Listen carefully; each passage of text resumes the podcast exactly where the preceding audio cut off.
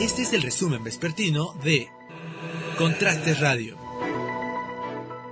Rogelio Tlachino, el conductor ebrio del tractor de Coronango, fue el primero en agredir a una mujer. Posteriormente intentó lesionar a policías y a civiles en su loca carrera por evadir la justicia. Un video demuestra que él es el responsable de todo lo ocurrido en Coronango.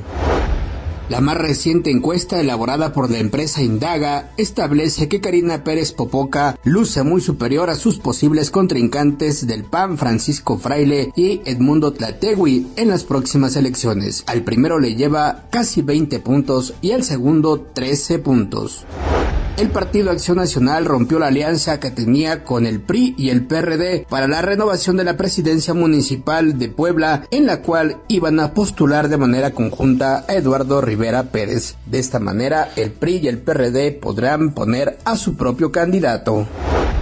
Todos los policías eh, de Altepeji presentaron su renuncia debido a que los pretendían humillar. Lo anterior después de que detuvieron a narcomenudistas y el regidor de gobernación Carlos Seferino los liberó y exigió a los policías que les ofrecieran una disculpa. Los uniformados se negaron y prefirieron presentar su renuncia. El día de ayer falleció el magistrado del Tribunal Superior de Justicia de Puebla, Enrique Flores Ramos, por COVID-19. Magistrados expresaron sus condolencias a familiares y amigos de Enrique Flores Ramos.